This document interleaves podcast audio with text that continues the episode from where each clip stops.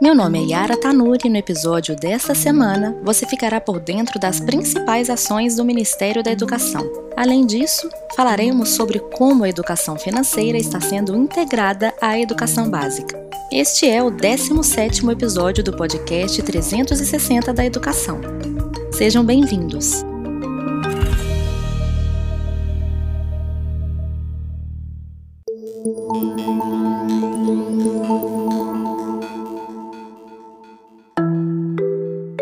Confira o giro da semana.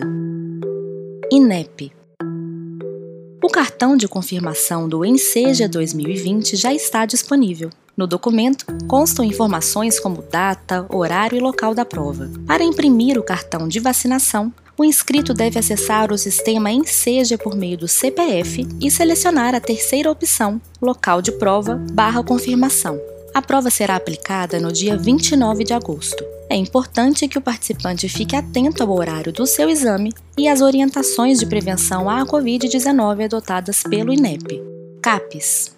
A CAPES e o Ministério de Infraestrutura lançaram a primeira edição do Prêmio CAPES/Minfra de Excelência em Pesquisa em Infraestrutura. Esse é o primeiro de dois editais previstos em acordo de cooperação técnica, firmado em agosto pela CAPES e pelo Ministério da Infraestrutura. Artigos científicos nas categorias Governança, Aviação Civil, Planejamento, Ferrovias e Sustentabilidade serão premiados com 20 mil reais, totalizando 100 mil reais. As inscrições podem ser realizadas até o dia 28 de setembro.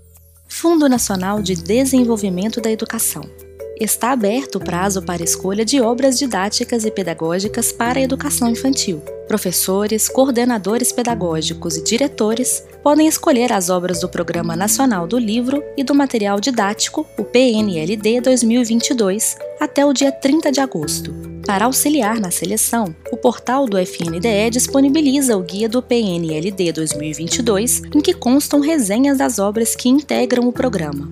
EBSER os hospitais universitários federais da rede EBSER-MEC oferecem tratamento gratuito pelo SUS. Só o Hospital Universitário da Universidade Federal de São Carlos, nos últimos três meses, ofertou 5.582 consultas a pacientes.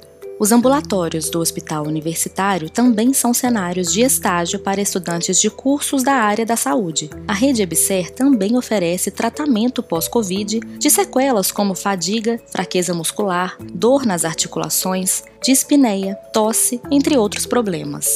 MEC foram abertas mais 50 mil vagas no curso online Alfabetização Baseada na Ciência. As inscrições começaram na segunda-feira, dia 16 podem se inscrever profissionais da educação e estudantes de licenciatura. Ao todo, o curso já conta com 200 mil inscrições. Nas palavras de Carlos Nadalim, secretário de alfabetização do MEC, a quantidade de inscritos é reflexo dos profissionais de alfabetização que estão ávidos para aprimorar seus conhecimentos e oferecer o melhor ensino às crianças brasileiras.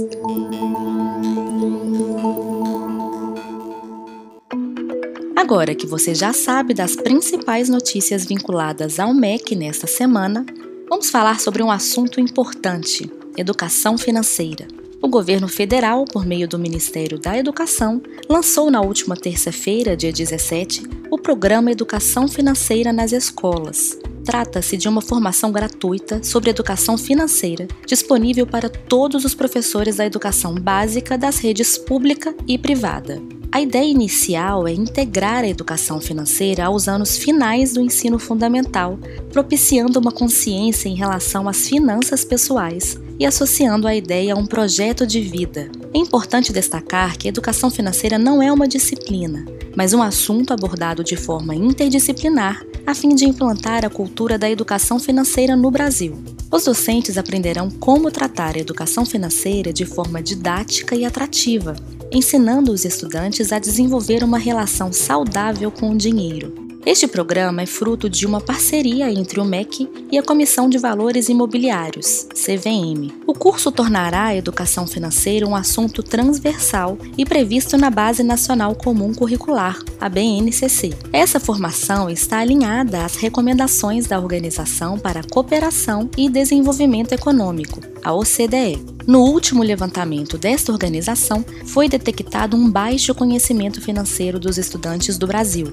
A expectativa inicial do programa é de capacitar até 2023 500 mil professores, que poderão, enquanto agentes multiplicadores, levar a educação financeira a até 25 milhões de estudantes. É importante ressaltar que o MEC não vai interferir na autonomia das redes municipais e estaduais. O MEC é responsável pela divulgação, por fornecer o acesso, acompanhar o andamento e conceder certificação aos profissionais que realizarem o curso.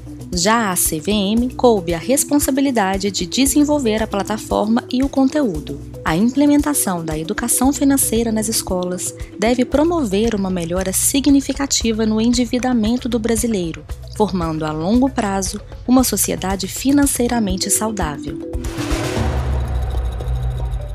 Esse foi o 17º episódio do podcast 360 da Educação do Ministério da Educação. Eu espero por vocês no próximo episódio.